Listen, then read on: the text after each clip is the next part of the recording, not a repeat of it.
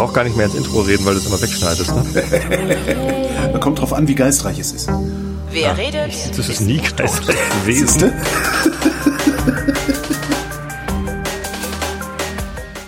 Ähm, willkommen zu einer Barmer Ersatzausgabe jener Sendung, in der der Tobias und der Holger sich zusammensetzen, ihre Realität miteinander abgleichen mit dem, so- dem, dem, dem sogenannten Realitätsabgleich. Hallo Tobi. Hallo Holgi. Entschuldigung, es war ein langer Tag heute, ich bin viel unterwegs. Und du bist in einem Hotel und hast ein, nur einen Gomik am Start und Genau, es ist alles keinen. Topschutz. Furchtbar. Hast nicht eine Socke, die du drüber ziehen kannst? Egal, deswegen klingt es zumindest so, wie es Ich hätte- klingt. warte mal, das genug Socke Meter. Nein, ja, okay. Nee, dann wird's nur dumpfer und dann muss ich das Mikrofon näher an mich ranholen, was nicht geht, weil es klemmt am Fernseher. Der So eine Installation hatte ich mal mit einer Lampe. Das ist immer gut, wenn man das Hotelmobil ja als Mikroständer verwendet. Das Groteskste ist, es ist ein echt schönes Hotel. Ich habe sowieso ein paar interessante Hotelerfahrungen gemacht diese Woche auch. Ich bin, ich bin wieder in Bayern unterwegs für, für äh, Hock, den Hock die Her Podcast. Ähm, also das Hotel, in dem ich jetzt bin, total schick, so fancy schmancy, so ein bisschen rustikal, also modern rustikaler Innenstadt-Flair. Ne? So dieses, weißt schon, so, äh, so auf altgemachtes Holz und so ein bisschen. Ne? Aber leider keine Steckdosen. ja, ich weiß nicht, ob die das, Das ist sehr vergessen rustikal. Es, äh, nee, nee, das gehört dazu. das gehört dazu. Das heißt, ich habe Ja. jetzt, um den Rechner einzustecken, habe ich jetzt den Fernseher ausgestöpselt, was nicht schlimm ist, weil ich während der Sendung selten Fernseh. Aber ja, äh, irgendwie, ja, musste ich dann doch lachen. Nee, ähm, ich habe, äh, ich war gestern, na, vorgestern, also Montag ging's los, beziehungsweise Sonntag bin ich losgefahren und äh, ich war in so einem sterbenden Hotel. Das ist mal auch eine ja, faszinierende Erfahrung. Also ich bin da so hingekommen, war halt so, so ähm, im Spessart, Wirtshaus im Spessart, äh, halt so ein, so, ein, so ein uraltes Gebäude, was weiß ich, so im 15. Jahrhundert oder 16. Jahrhundert oder sowas, direkt gegenüber von der Kirche, also so, ne, eins der ältesten Gebäude am Platz. Ähm, Restaurant unten, also Gastwirtschaft, äh, oben dann so Zimmer, hinten die Stallungen umgebaut und alles mögliche und ich komme so an, Restaurant geschlossen, hängt ein Zettel, ja, rufen Sie an, hat er angerufen hat, ja, kommen Sie hinten rum rein. Und dann, ja, tut mir leid, ähm, wir, wir haben kein Frühstück mehr. Äh, ich habe Ihnen das dann mal abgezogen. Ähm, wir können morgen kein Frühstück machen. Bin ich mit dem so ein bisschen ins Gespräch ge- gekommen. Ähm, der Laden gehört in der vierten Generation der Familie. Und der sagt so, ja, ich habe halt das Problem, ich finde kein Personal mehr. Also Hat man das nicht schon mal, dass du irgendwie, das ist das, das, das ist wirklich dieses, das ist so, scheint weit verbreitet zu sein, Das- dass Hotelleute, ist der Fachkräftemangel. ja. ähm, auf, auf die eine Weise, ne? Also das ist halt, also er sagt halt, er hat das Problem, seine Köchin, seiner Köchin ist die Tochter weggestorben, die ist gerade völlig durch den Wind. Er findet kein Personal, das er da in die Küche packen kann. Er, er findet keine Auszubildenden. Sein letzter Koch, den er hatte, ähm, ist in eine Kantine gegangen, weil der hatte am Wochenende frei und verdient sogar noch ein bisschen besser. Ähm, und sagte, ja, und ich weiß jetzt auch nicht, was ich machen soll. Nachkommen habe ich keine. Äh, wahrscheinlich werden wir dann früher oder später den Laden hier zumachen. Und wie alt ist der, Der Typ, der Typ? schätze mal so Mitte 50 vielleicht. Also nicht viel älter als wir. Und das ist halt super schade irgendwie. Also, dass sie.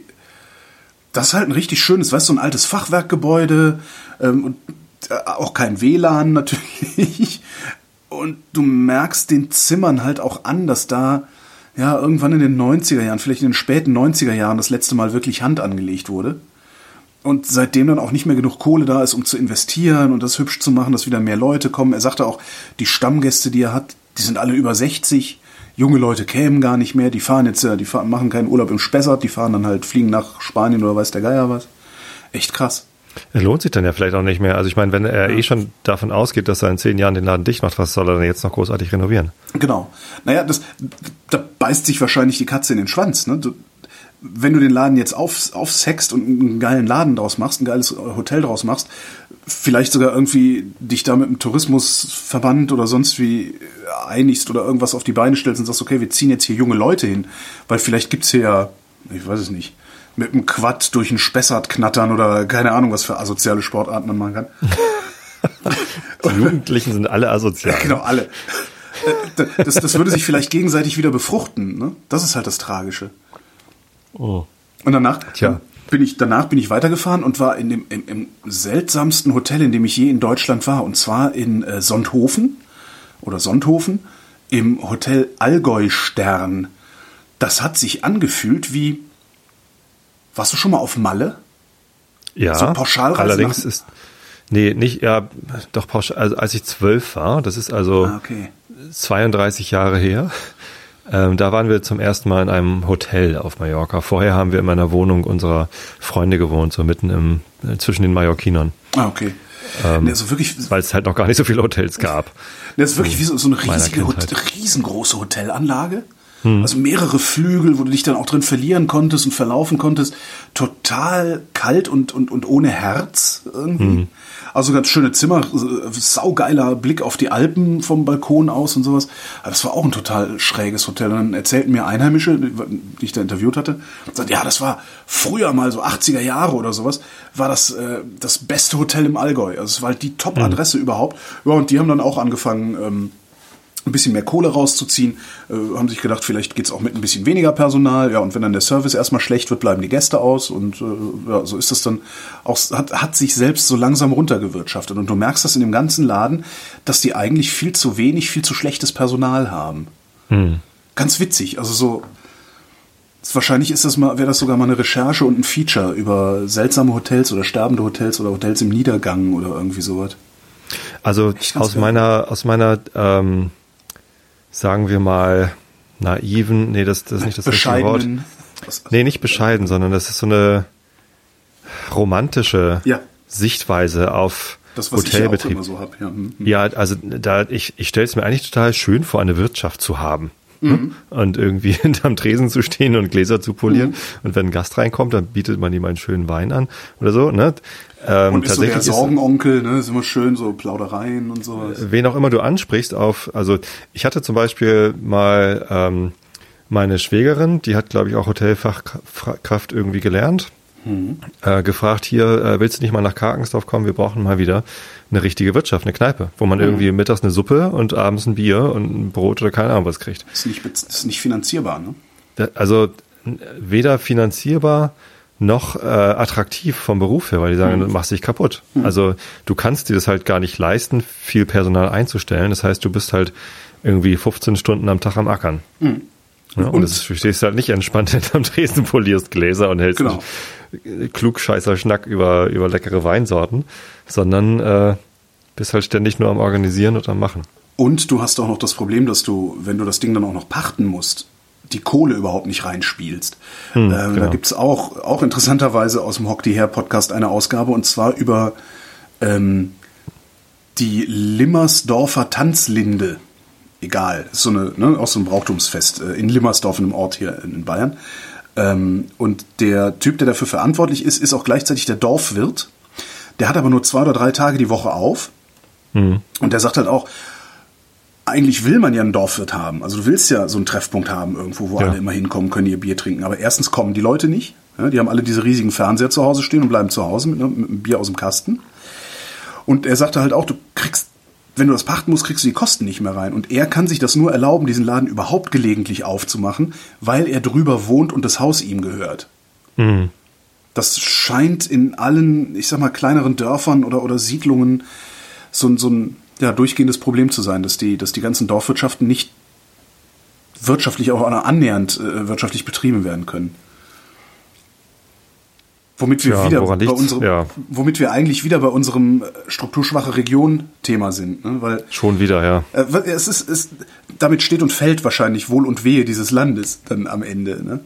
Weil ich weiß nicht wie viel, aber die Hälfte der Leute wird wahrscheinlich so wohnen, wie du wohnst und nicht so wie ich. Ich, äh, das, da hatten wir ja auf Twitter auch gerade eine Diskussion. Da hattest du, nee, irgendwer hatte diesen Link geteilt zu Worpsfelde, Wo- nicht, nicht Worpswede. Woltershofen. Ja, ja, irgendwie so weit.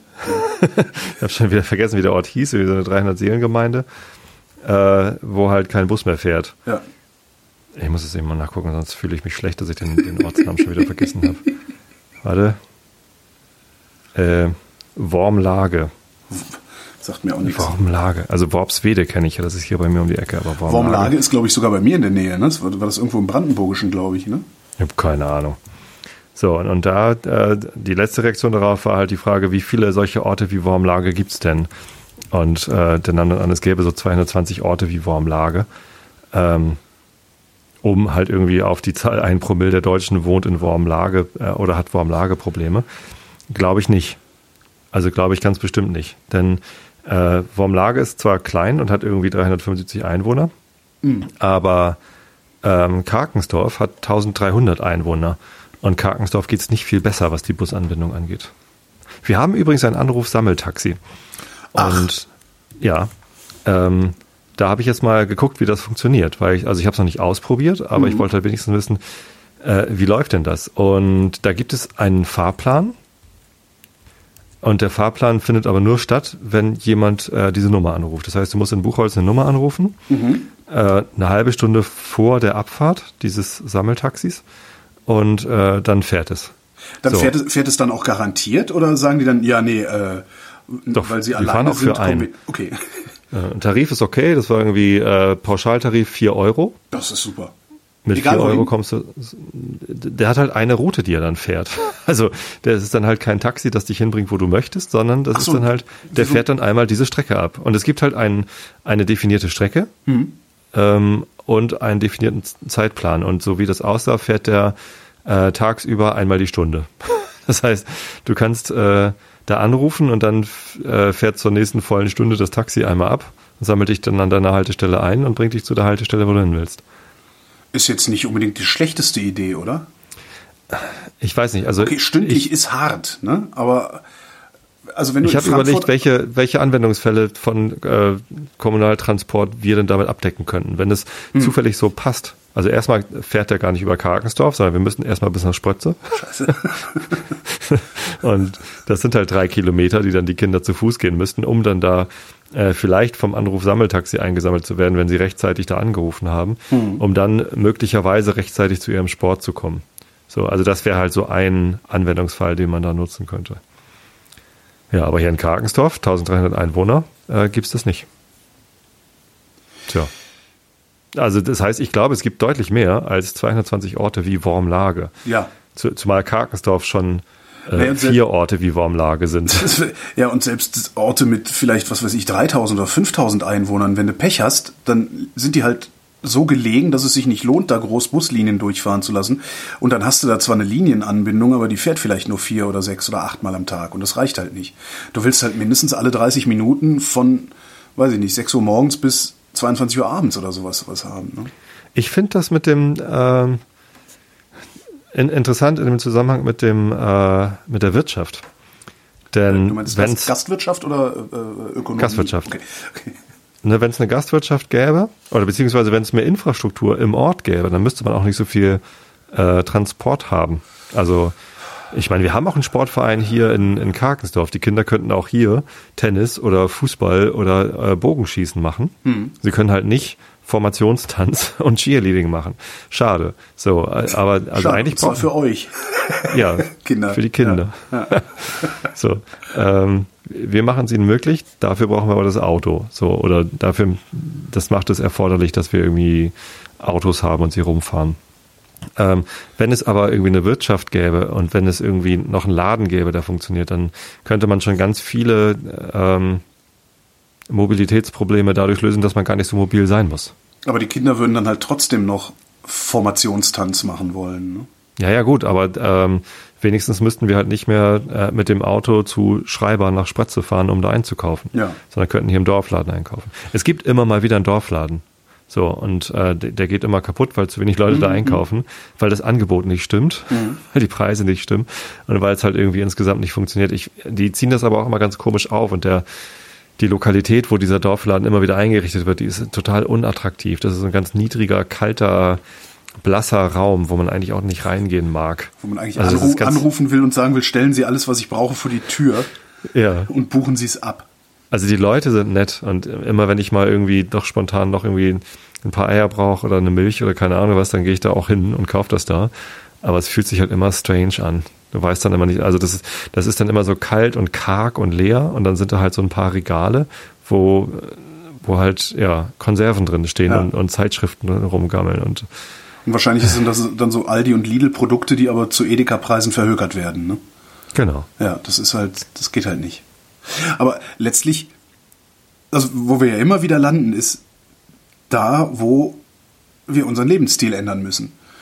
Das heißt dann im Zweifelsfall halt auch, nee, Kinders, äh, ihr könnt Bogenschießen machen, Fußball oder Holz hacken oder sowas. Formationstanz ist nicht.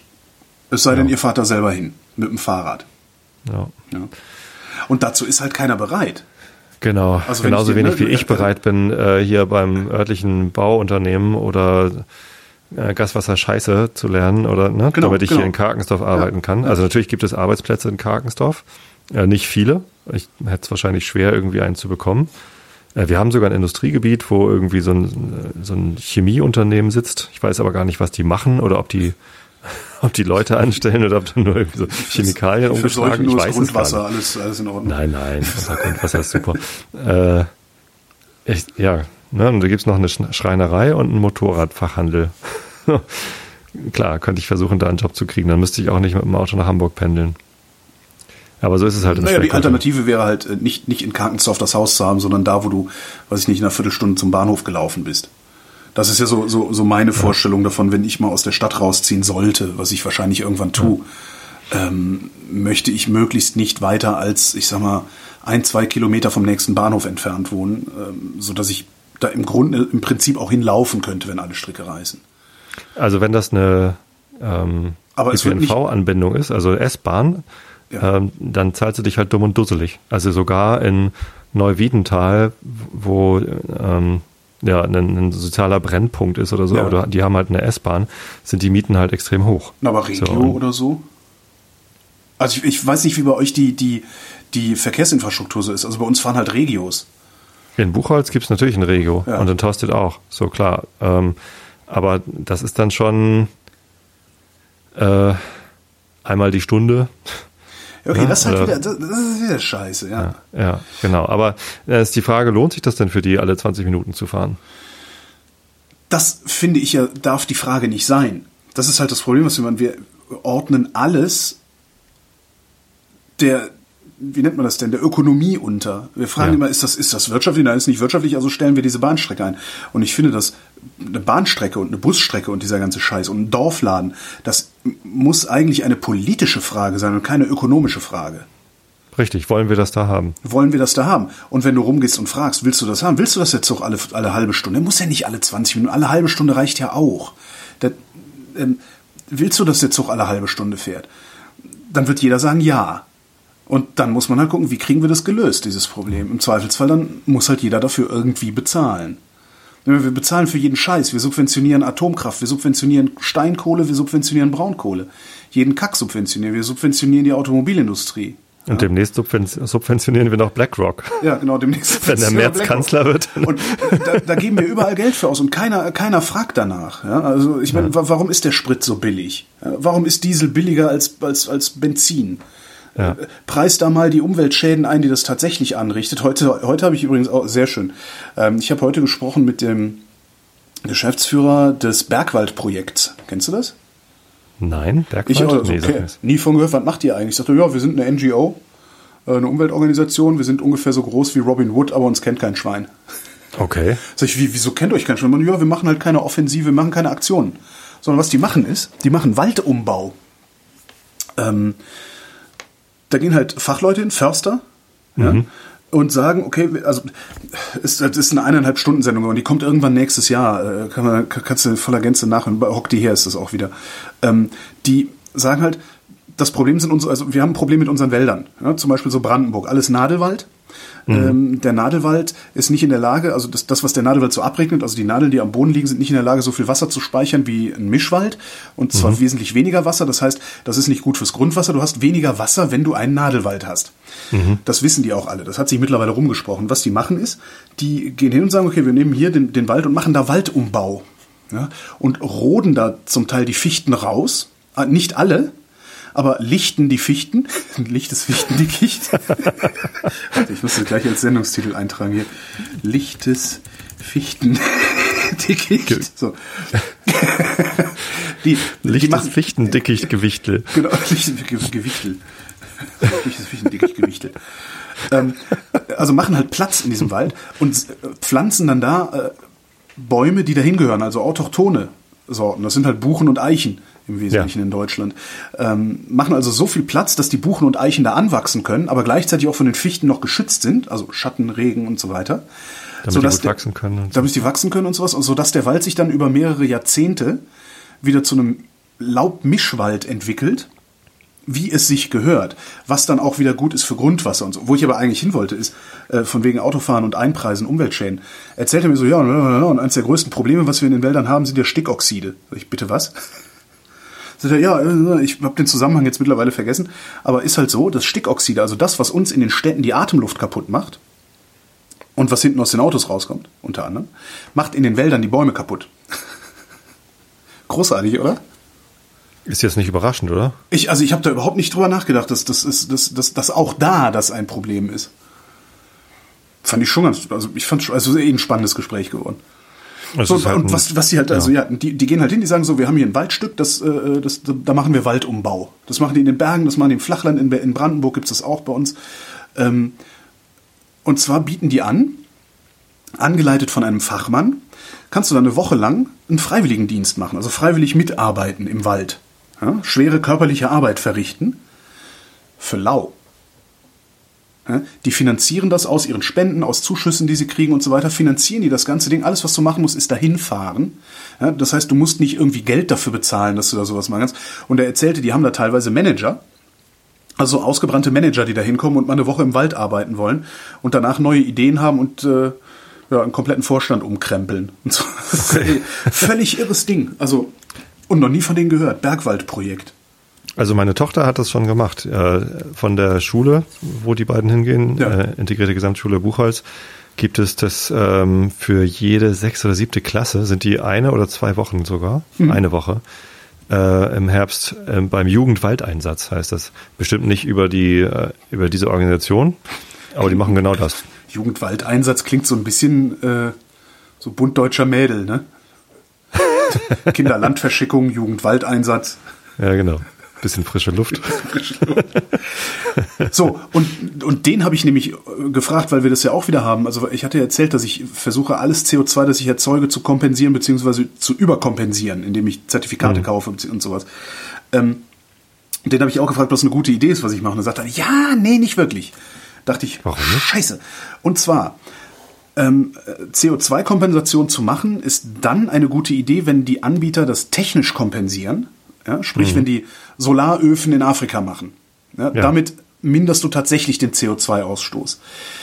Wenn die so äh, Aufforstungsprogramme im Regenwald oder in den Tropen machen, ja, wo die Bäume so schnell wachsen, dass sie tatsächlich im Wachstum schnell der Atmosphäre CO2 entziehen, ist es auch in Ordnung. Aber es gibt halt auch viele Anbieter, sagt er, die machen dann so Pseudo-Aufforstungsprogramme, pflanzen halt irgendwelche schnell wachsenden Bäume irgendwo auch in den Tropen. Du denkst dir, okay, ich kaufe jetzt hier so 5000 Bäume und alles ist total klasse und dann wird CO2 raus. Was die aber machen und was sie dir vorher nicht sagen ist, nach 12, 13, 14, 15 Jahren, wenn die Bäume ordentlich ausgewachsen sind, roden die die und verkaufen das Holz, ja, woraus dann wieder CO2 wird. Als Tropenholz. Äh, wahrscheinlich- Irgendwie sowas. Das heißt also, wenn du CO2-Kompensation machst, dann sagte er, wäre es am besten, wenn du dir Anbieter aussuchst, die technisch kompensieren.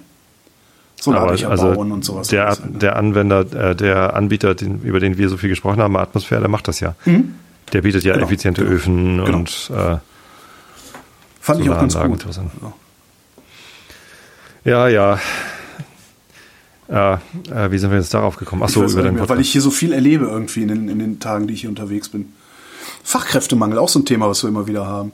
Fahr mal mit dem Auto durch Bayern. Alter Vater. Da kannst du mal Fachkräftemangel sehen. Also nicht nur in Restaurants, sondern praktisch jeder Handwerker hier hat Schilder draußen hängen. Wir suchen, wir suchen, wir suchen und zwar suchen wir wie blöde. ja, wir suchen auch Softwareentwickler. Aber, Echt? Ja. Aber ihr habt wenigstens anständige Arbeitsbedingungen. Im Zweifelsfall ist dann bei euch der Fachkräftemangel tatsächlich nicht nur ein Mythos. Äh, ich glaube, das sind halt andere Fachkräfte. Ich glaube, der Fachkräftemangel, der in, in Bayern äh, die, die non-urbane Infrastruktur kaputt macht, also Wirtschaften, Hotels, Küchen, keine Ahnung was, ähm, das ist ein, ein deutlich größeres Problem noch als das bei uns. Also äh, Softwareentwickler, klar, in der IT werden immer und überall Leute gesucht. Also kann man, wenn, wenn du Programmieren gelernt hast und irgendwie nicht gerade irgendwelche skurrilen äh, Programmiersprachen wie, oder sich, äh, Es gibt wirklich sehr, sehr skurrile ich weiß, Wir haben mal ein Chaos-Radio zum Thema gemacht und da kam eine Programmiersprache drin vor.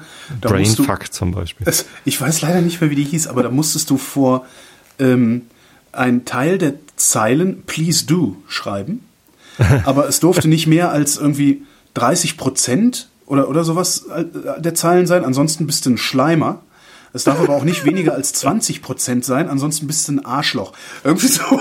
Und, und der Code wird halt nicht ausgeführt. Ich weiß leider nicht, für was das war. Ist, ja. Sehr schön. Nee, aber wenn du Java programmieren kannst oder meinetwegen irgendwie auch C oder PHP oder irgend, irgendwas, was halt in der, in der nicht Gastwirtschaft, sondern in der Wirtschaft irgendwie äh, große Verwendung findet, dann findest du halt sofort irgendwie Arbeitsplätze. Deswegen ist das schwer ich jetzt um, zu lernen? Nein. Also wenn ich morgen sage, ich kann meine, ich habe keine Stimme mehr, ich kann nicht mehr senden, wie lange brauche ich, bis ich so programmieren kann, dass ich einen Job kriege, von dem ich leben kann bei euch? Also natürlich bei also wir, ich wir haben kenne, geht das natürlich zack zack. Ja, ja. ich meine jetzt unter nee, also wir haben einen relativ hohen Anspruch ja. äh, an, an Programmierer. Erstens, weil wir uns das leisten können. Äh, Menschen arbeiten gern bei Adobe, also die, die bei uns sind, die arbeiten sehr gern bei uns, ja. weil wir tatsächlich sehr gute Arbeitsbedingungen haben. Ja und auch einen äh, großen Wert darauf legen, dass wir ein guter Arbeitgeber sind. Wir sind auch regelmäßig bei diesem Great Place to Work und so auf Platz eins.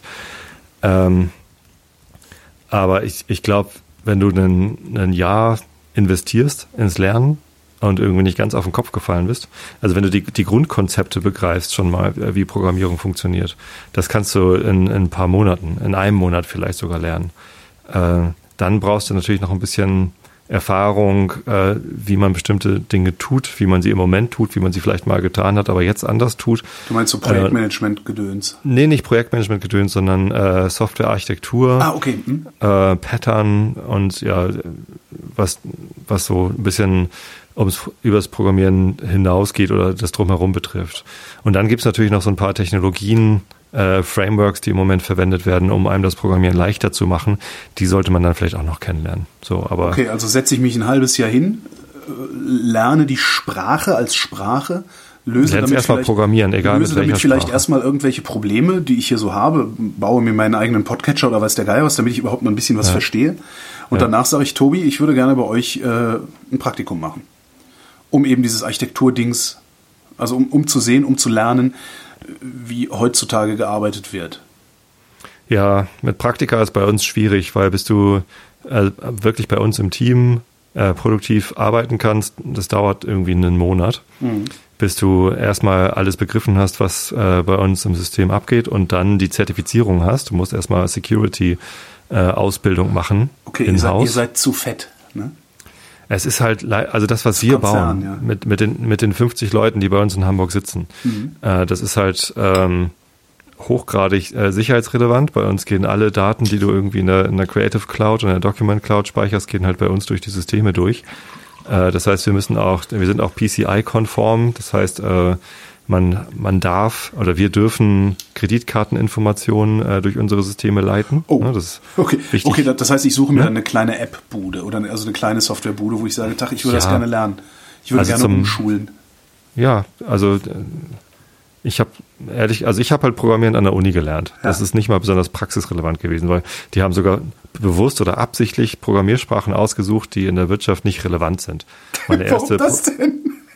Weil wir die Konzepte lernen mussten. Ah, verstehe, also, okay. Ja, okay. Ne? Also wenn, du äh, funktionale Programmierung mit Miranda gelernt hast, dann kannst du damit zwar hinterher im Berufsleben nichts anfangen, aber du hast halt das Konzept funktionale Programmierung gut verstanden. Danach haben wir prozedurale Programmierung mit äh, Oberon gelernt.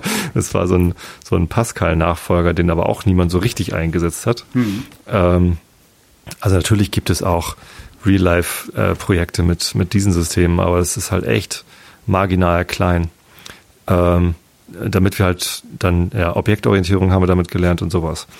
Ähm, und in, in welcher Programmiersprache du dann hinterher tatsächlich arbeitest, äh, das, das geht dann relativ schnell äh, zu wechseln von Ruby auf Java oder auf was auch immer. So, also, aber sobald du einmal programmieren kannst und begriffen hast, wie, was weiß ich, eine Schleife und eine Kapselung und äh, Ne? Ja, Diese ganzen äh, Basisdinge, Datenbanken muss natürlich irgendwie verstanden haben für die meisten Dinge. Ähm, das heißt, jeder, der einigermaßen, ich sage, jeder Handwerker, der einigermaßen pfiffig ist, wird das lernen und wird zu euch gehen und nicht hier irgendwo auf dem Dorf als Handwerker arbeiten und, äh, äh weiß ich nicht, zweieinhalbtausend Euro verdienen, wenn er bei euch das Dreifache kriegen kann oder zumindest das Doppelte. Das, oder das will ich gar nicht mal sagen. Also ich, äh, jeder sollte das tun, womit er glücklich wird mhm. ähm, und und davon möglichst irgendwie so viel, dass er davon leben kann. Äh, ich finde, ich, ich wäre total gerne eigentlich Handwerker geworden. Ne? Also wenn wenn ich Schreiner gelernt hätte oder Tischler, dann könnte ich das jetzt hier am Ort machen mhm. und müsste nicht irgendwie jeden Tag äh, zwei Stunden pendeln und würde am Ende des Tages physisch sehen, was ich getan habe. Das, das fände ich extrem befriedigend und würde das total gerne machen. Dann könnte ich mir den Lebenswandel nicht leisten, den ich jetzt habe. Ähm, aber dann hätte ich halt ein anderes Leben. Und das finde ich genauso wertvoll. Äh, vielleicht sogar noch wertvoller als das, was ich jetzt gerade. Na gut, nee, das, was ich jetzt gerade mache, das erfüllt mich auch. Wichtiger ist ja das, das was man tut, äh, dass einen das erfüllt. Genau. Aber wenn hier junge Leute zuhören, die irgendwie noch am Zweifeln sind, was sie denn gerne machen würden und die sich das vorstellen könnten, Erstmal Programmierung. Werden. Nee, also wer sich das vorstellen kann, Programmierer zu werden, sollte das unbedingt tun. Äh, vor allem Frauen. So. Frauen werden im Moment gesucht wie blöd, weil äh, man gemerkt hat, äh, wenn man komplett homogene Softwareentwicklungsteams hat. Kommt, kom kommt äh, komplett homogene Software dabei raus. Kommt, ja, also dann, dann fehlt halt Inspiration mhm. und dann, ne, und deswegen ist Diversity äh, wirklich kein, äh, kein, Schla kein Management-Buzzword bei ja. uns, sondern äh, das ist eine, eine Notwendigkeit, um äh, erfolgreich zu bleiben. Dass wir diverse Teams haben. Das ist natürlich nicht nur Männlein, Weiblein, sondern das ist auch Alter, das ist irgendwie Einstellung, das ist irgendwie Herkunft und ähm, alles Mögliche, was zu Diversity beitragen kann. Hm. Ja, ich finde übrigens tatsächlich, wichtig. also ich werde das ja auch häufig gefragt, früher noch öfter, als ich noch äh, die, die Hörertalk-Sendung im Radio gemacht habe äh, was soll ich machen, was soll ich, was, ne, was soll ich werden, was soll ich nach der Schule machen. Und ich habe tatsächlich immer jedem empfohlen, werd erstmal Tischler. Kannst du auch. Werd erstmal Tischler, dann kannst du nämlich was. Und dann guckst du mal, was du noch machen willst. Weil äh, selbst wenn du, wenn du denkst, programmieren würde ich gerne, kannst du ja trotzdem versuchen, erstmal Tischler zu werden, weil ich, ja, ich empfinde das, also mein Vater ist ja Tischler. Und mhm ich wünsche mir sehr, sehr oft, dass ich einfach auch gedacht hätte, so, ich äh, gehe jetzt in die Fußstapfen meines Vaters, ich werde jetzt auch Tischler, um dann trotzdem irgendwann vielleicht beim Film, beim Radio, äh, äh hier beim Podcast zu landen. Weil, äh, ja, du kannst dann was, ne? Dir, dir, hm. dir kann keiner was wegnehmen. Also ein Tisch, die Leute brauchen immer einen Tisch, muss immer irgendwo eine Tür repariert werden. Und wenn du das kannst, dann bist du halt auch auf irgendeine Weise gefragt. Dann kannst du halt auch deine Koffer packen und irgendwo hingehen und da deinen Lebensunterhalt verdienen. Ich weiß gar nicht, wie da so der Arbeitsmarkt ist. Also im, Wir werden gesucht äh, wie blöd. Ja?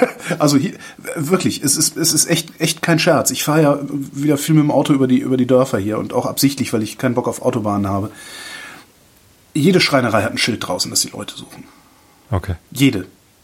Das ist wirklich irre. Das Problem ist halt, ich habe jetzt mit einem Tiefbauer ge gesprochen, ähm, der sagte halt, naja, du hast dann halt irgendwie, wie, wie war der Tariflohn, 16 Euro oder 17 Euro, irgendein 80 die Stunde.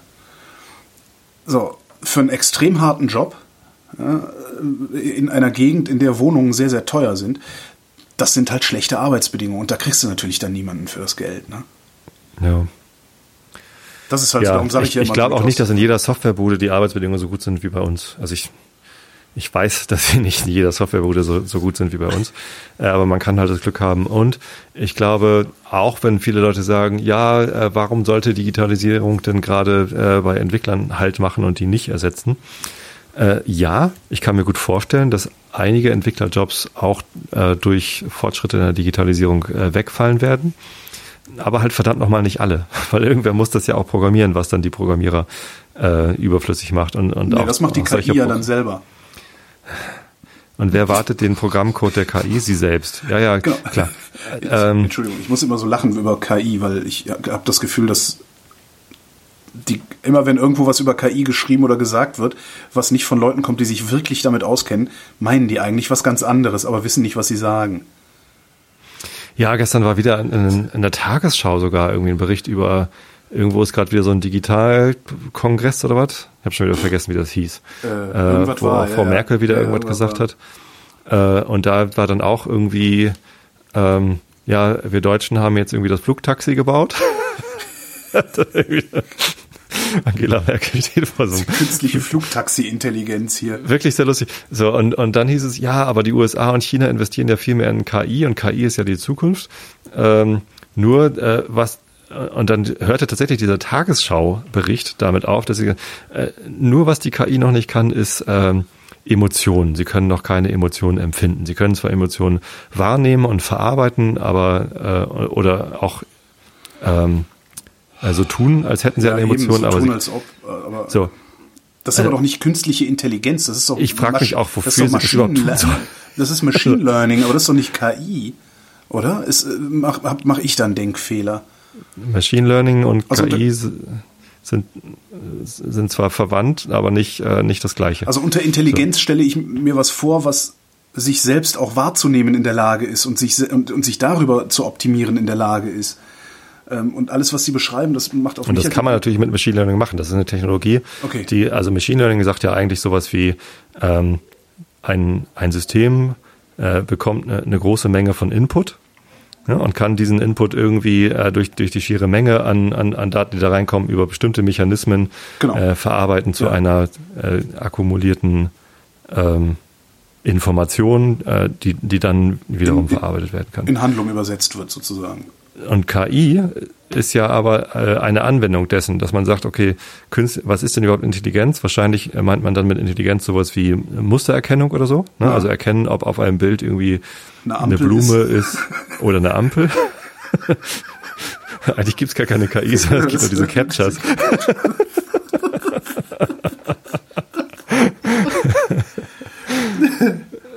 ähm, ich lehne mich hier gerade ein bisschen weit aus dem Fenster, weil ja. ich habe mich ehrlich gesagt mit Machine Learning noch nicht so richtig in, die, in der Tiefe befasst, aber das ist so das, was ich bisher äh, davon begriffen habe. Äh, und, und KI, also mit Machine Learning kannst du auch Sachen machen, die nicht notwendigerweise mit, mit was mit KI zu tun haben, mhm. sondern äh, irgendwelche Überwachungsmechanismen, wo es halt nicht unbedingt um, um Pattern Matching oder um, um Mustererkennung geht, äh, sondern um, um ganz andere Dinge. Ja. ja. Vielleicht auf einer abstrakteren Ebene. Vielleicht ist es doch was ganz ähnliches. Hm. Jetzt komme ich gerade ins Zweifeln, ob das richtig ist. Das ist schwer. ähm, also früher, früher war KI ähm, der, der, der berühmteste Test in Richtung KI ist ja der Turing-Test. Ja.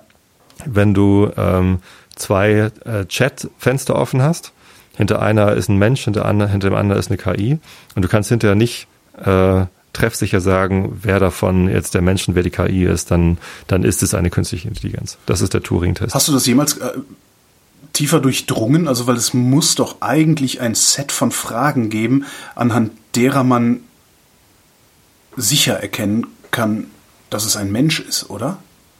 Also als ich noch studiert habe, war gerade Josef Weizenbaum der große Vordenker der KI und der hat sich dann ein Computerprogramm ausgedacht, das heißt ELISA. ELISA kenne ich, äh, an dem habe ich mal gesessen und habe gedacht, krass. Da war ich, da war ich keine Ahnung, da war ich 17, 18 oder so und wir waren in ja, Berlin, ja. in Berlin haben da Urlaub gemacht und ich war im Technikmuseum und habe bei Eliza gesessen und habe gedacht, krass, künstliche Intelligenz, krass. 20 Jahre später habe ich dann verstanden, was es getan hat. ja, und auf, auf einfache Gemüter macht Eliza auch einen wahnsinnig tollen Eindruck.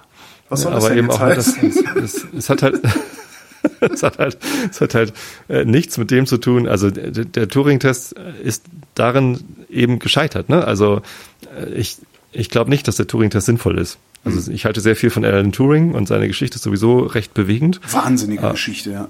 Ja, aber ähm, äh, dieser Test ist halt nicht aussagekräftig. Okay. Man muss sich halt überlegen, was meint man denn mit Intelligenz? Was, äh, was tust ja. du denn mit Intelligenz? Und äh, das, das, was wir Menschen immer glauben, dass Emotionen zu Intelligenz dazugehört und dass es sowieso etwas wie emotionale Intelligenz gibt, der, der ich EQ. Dachte, das, ich nicht, dachte, das wäre nur so ein IQ, Konzept aus irgendwelchen EQ. Zeitschriften aus den 80ern, das mit der emotionalen Intelligenz. Ja, was die meisten Leute mit emotionaler Intelligenz meinen, ist ja sowas wie Empathie. Ja, eben. Ja. Könnte man dann auch einfach so nennen. Stimmt. Ähm, Jetzt, wo du es sagst. Äh, die Frage ist ja aber, braucht man das überhaupt für, für Intelligenz? Also wenn wir künstliche Intelligenz erschaffen wollen, was soll die denn tun? Ja, das soll sie überhaupt emotional sein? Soll sie überhaupt Empathie haben? Ja, das ist braucht ja man überhaupt Empathie, um das zu erledigen, was dann die künstliche Intelligenz tun soll? Was soll sie denn tun? Das ist eh die Frage, die ich mische. Was soll sie tun? In, in was ja. soll die künstliche Intelligenz die natürliche Intelligenz denn ersetzen? Was soll sie besser können, als was wir können? Weil Mustererkennung, da brauche ich keine KI für. Sagtest du ja selber, da reicht ein, ein Algorithmus hinten raus. Ja, vielleicht ist das dann schon Oder- oder KI. das Also vielleicht können wir ja. das auch gerne KI nennen. So, das ist ja in Ordnung. Aber die, dann brauchst du keine Emotion.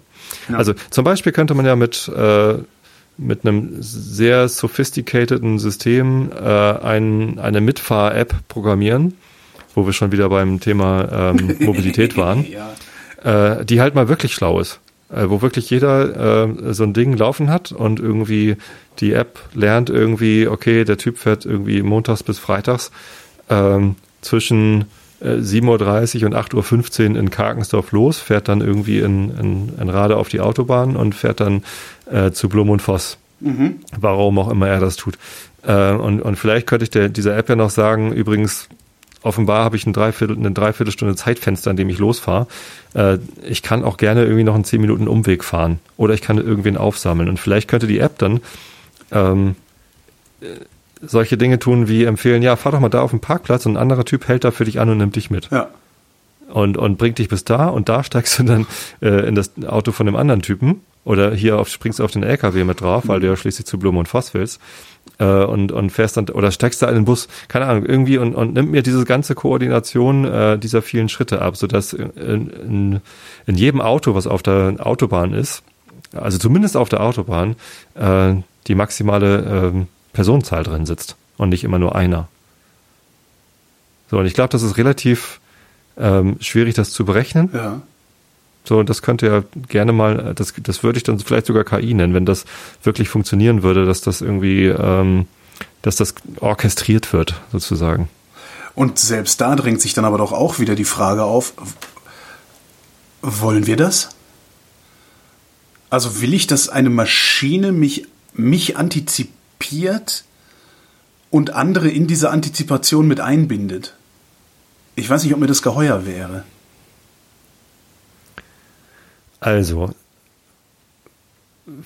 mir, mir wäre ganz wohl dabei, wenn meine Töchter Ja.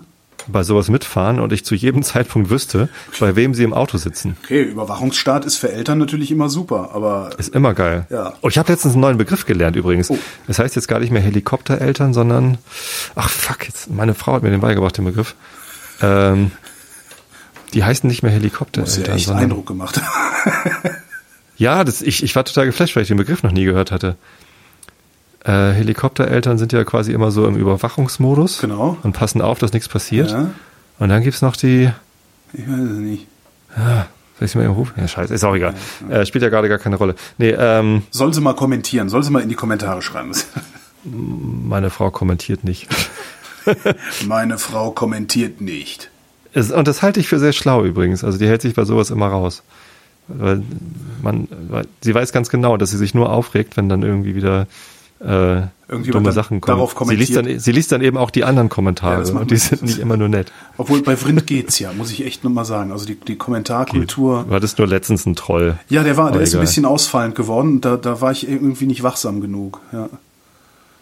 Äh, doch, warst du doch. Du hast doch den, den ersten, die erste Version seines Kommentars gelöscht. Also zumindest habe ich per E-Mail erst eine andere Version bekommen und dann, Ah, okay. äh, dann kam noch eine entschärfte oder konnte er die selber löschen? Ist ja auch ich egal. weiß es ehrlich gesagt nicht. Ähm, also das wäre mir zumindest lieber, wenn ich wüsste, äh, bei wann und bei wem meine Töchter in den Autos sitzen, als äh, wenn sie an die Straße, sich an die Straße stellen und den Daumen raushalten. Machen die das überhaupt? Macht man das heutzutage? Macht man das heutzutage eigentlich noch? Ich, fall weiß gar jedes Mal ich fast, Mal fast vom gesehen Hocker. hab. Doch, ich sehe ab und zu mal welche, dann erschrecke ich mich immer. Meistens bin ich dann zu langsam, um anzuhalten. Haben die Clownsmasken an oder warum? Habe ich? Die letzten Tramper, die ich mitgenommen habe, waren, glaube ich, in den USA. Oh, Und das war bei meinem ersten Yosemite-Besuch, genau. Es ist also vier Jahre her, dreieinhalb Jahre her. bei mir ist das eh, ich weiß gar nicht. Drei Jahre her. 20 Jahre her oder so. Als sie bei uns die Umgehungsstraße gebaut hatten, da gab es dann keine Tremper mehr. Nee, vor drei Jahren, da bin ich gerade irgendwie mit dem, mit dem Auto, äh, wollte ich gerade wieder in den Yosemite Park reinfahren. Ähm, ich habe da in Bishop gewohnt, das ist so südöstlich vom Yosemite, so zwischen Yosemite und, und Death Valley. Und ähm, da standen auf einmal zwei Typen mit Rucksäcken an der Straße. Und also ein, ein Mann, eine Frau.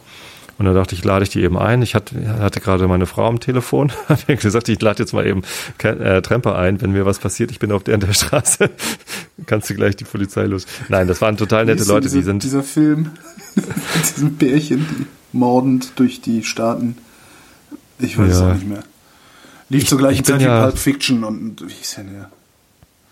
Alle, die das jetzt hören, schreien gerade den Titel dieses Filmes in ihr Smartphone. Aber ja, so ist das. Irgendwer twittert es wahrscheinlich auch gerade, aber ist auch egal. Ähm, wie soll ich das sagen? Ja, nee, genau, ähm, KI. Ja, wollen wir das? Ähm,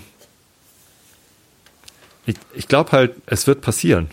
Ja, So, die Frage ist nicht, ob wir das wollen, sondern die Frage ist, Wie gehen wir damit äh, es um, wird da passiert und wie gehen wir damit um? Genau. Auch äh, hier CRISPR-Cas9 Ja. äh, passiert halt. Auch wenn ja. Klimawandel passiert. Ja. Die Frage ist, wie gehen wir damit um? Äh, was machen wir damit? Und ähm, jetzt kommen wir wieder zu Angela Merkel, die irgendwie vor vier Jahren oder wann gesagt hat, das Internet sei ja Neuland. ähm, und ich habe einfach viel zu lange gebraucht, um zu verstehen, dass sie da recht hat. Also jetzt hat sie es, glaube ich, äh, diese Woche gerade anders formuliert, auch mit Rückgriff auf damals, hat, hätte sie ja so einen Shitstorm, Shitstorm bekommen. ja. Ähm, und äh, sie meint aber, es sei immer noch nicht alles durchschritten. Ähm, mittlerweile habe ich ja begriffen, was sie damit gemeint hat. Und äh, Kannst hat du mir halt das recht. erklären, was sie damit gemeint Also aus ihrer Perspektive, also auch aus der Perspektive meiner Eltern, kann ich das verstehen. Für die ist das Neuland. Aber es ist halt seit 20 Jahren schon da. Zumindest ist, es ist seit 20 Jahren in einer Art und Weise vorhanden, die für jedermann bedienbar ist. Also für mich ist das kein Neuland, jedenfalls gefühlt nicht. Nun, du kannst einen Webbrowser bedienen und kannst E-Mail bedienen und du kannst vielleicht sogar sowas wie Threema oder offensichtlich sowas wie Signal bedienen. Ähm, aber äh, verstehen, welche Algorithmen Amazon oder Facebook benutzen und optimieren und auf welche Art und Weise äh, die das benutzen, äh, kannst du halt nicht. Und jemand wie Angela Merkel, die ähm, verantwortlich ist für Gesetze, Ja. ähm, äh, die, die mit solchen Plattformen umgehen muss, Ah, verstehe. das ist, äh, das ist halt Neuland. Also es gibt noch niemanden, der ein sinnvolles äh, Amazon- oder Facebook-Gesetz geschrieben hat. Verstehe. Und das ist Neuland. So, wir, wir, das ist eine komplett neue Das ist Wirtschaftsform. aber dann, vielleicht ist dann die Formulierung, das Internet ist Neuland, die falsche Formulierung, weil nicht das Internet ist Neuland, sondern Das, die was im großen Internet Player. passiert. Das, was, ja genau, die großen Player, was die machen, ist Neuland. ja. Vielleicht ist es, Beziehungsweise vielleicht zu ist es verstehen, was die trotzdem, machen, ist Neuland, ja. ja, ja. vielleicht ist es trotzdem dumm, was sie gesagt hat, weil ähm, Nee. die Annahme, Neuland ist ein Begriff, der sagt ja, da ist ein neues Land und wir müssen da nur mal reingehen und alles kartografieren und dann wissen wir das. ja. Ähm, so ist es aber im Internet nicht, denn äh, was ja im Internet als du. passiert, ist, ist, ja, ja, das Land wächst schneller, als du kartografieren kannst. Das heißt, Naja. die Dinge, die dort passieren, Was man aber machen kann, ist, entwickeln sich mit, wenn man, wenn man einmal verstanden hat, nicht wie die Facebook-Algorithmen arbeiten oder die Amazon-Algorithmen, aber wenn man begriffen hat, dass da welche arbeiten, dann ist man auch in der Lage, ein Gesetz zu formulieren, das deren Auswirkungen begrenzen hilft. Ich glaube nicht. Ich glaube nicht? tatsächlich, äh, die, die Gesetzgebung oder der Umgang mit diesen Systemen muss halt insgesamt schneller werden. Wir müssen schneller reagieren können. Also gerade wenn jetzt äh, tatsächlich die, die Fortschritte in Dingen KI, Machine Learning äh, so schnell wachsen, wie sie es im Moment tun, sie werden halt nicht aufhören. Nö.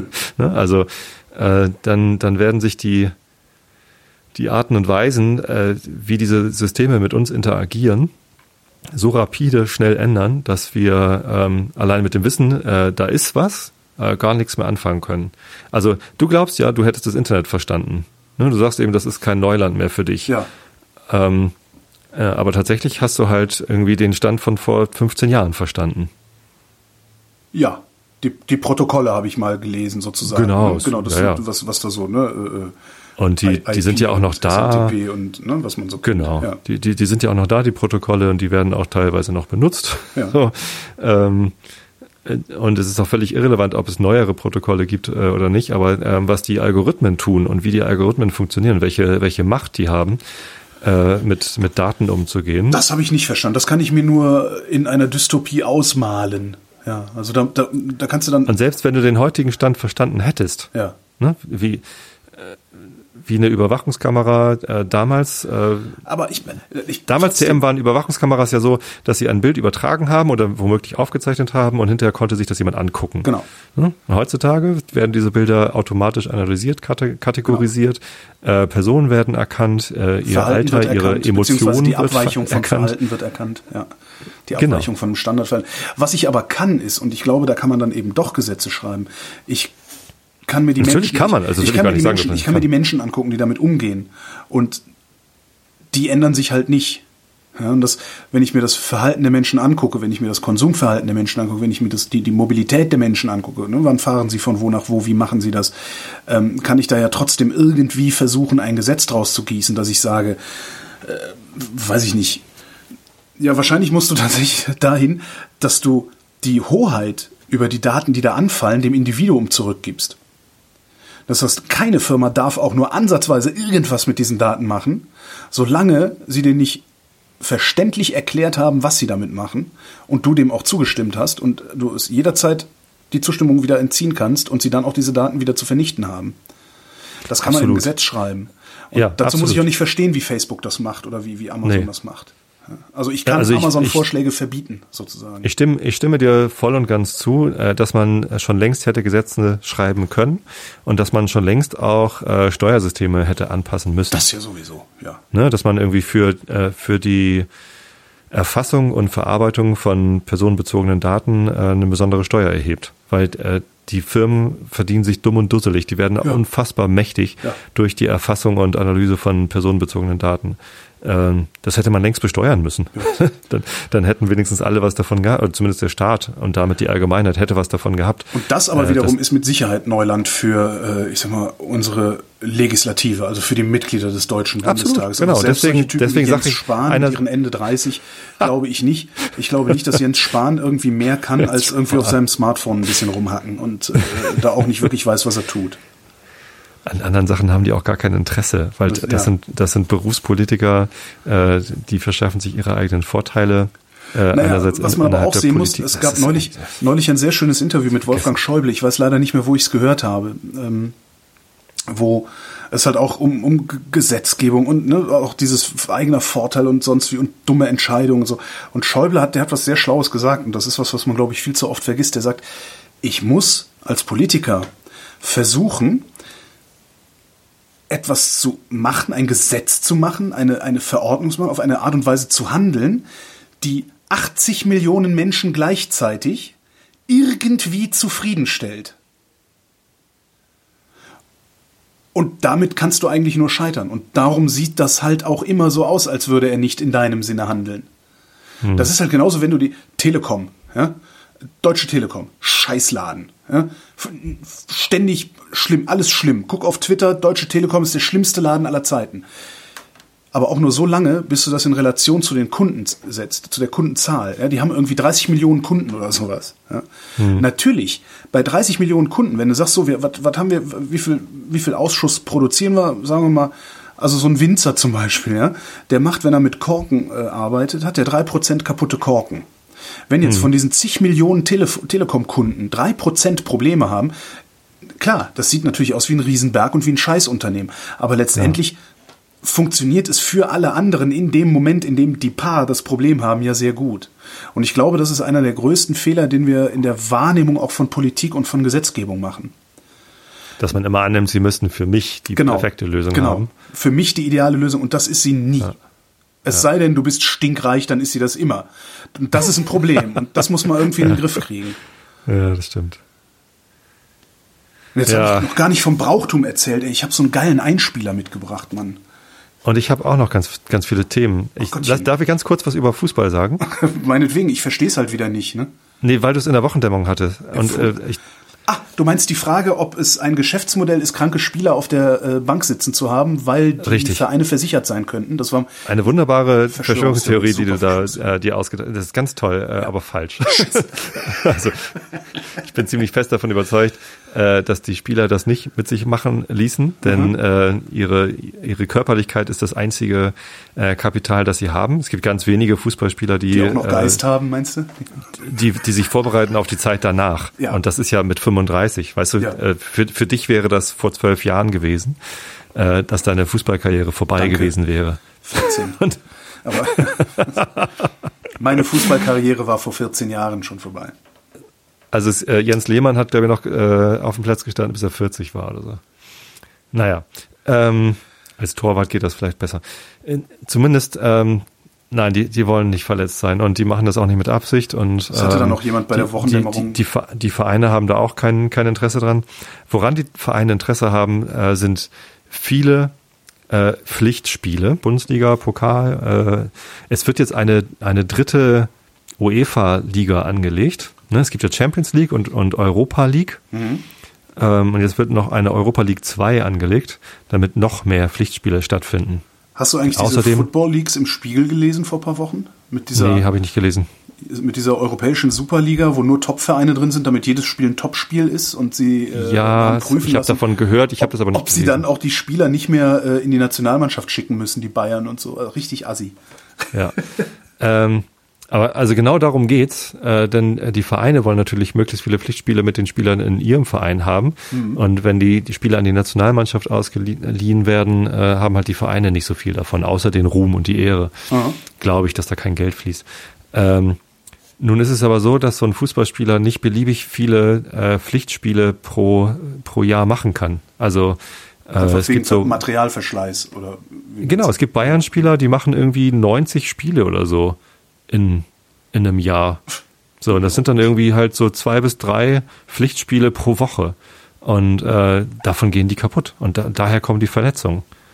Ähm, und das in England, und ich glaube, in dem Artikel, den ihr verlinkt habt, steht sogar drin, in England liegt es genau daran.